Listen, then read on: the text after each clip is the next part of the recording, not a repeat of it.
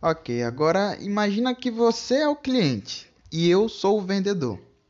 E aí, de repente, você resolve visitar o meu Instagram porque está à procura de um conteúdo. Vamos falar no nicho de ganhar dinheiro, no caso.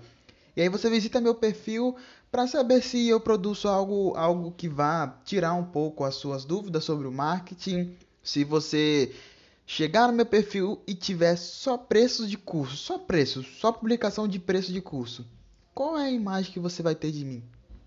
A imagem vai ser o quê? Que eu quero apenas vender, te vender um produto depois de largar de lado, porque é, sendo franco, é isso que o cliente vai pensar. Entende agora que quando as pessoas falam que marketing não é só dinheiro, é porque tem várias outras coisas envolvidas? Marketing é conhecimento. Agora, se você chega e vê vários conteúdos de marketing, conteúdo que vão fazer você refletir um pouco, aprender, conhecer, entender, você talvez me procure para tirar mais dúvidas diretamente, seja no privado no WhatsApp e quando você me procura, ainda não é o momento de falar em preço.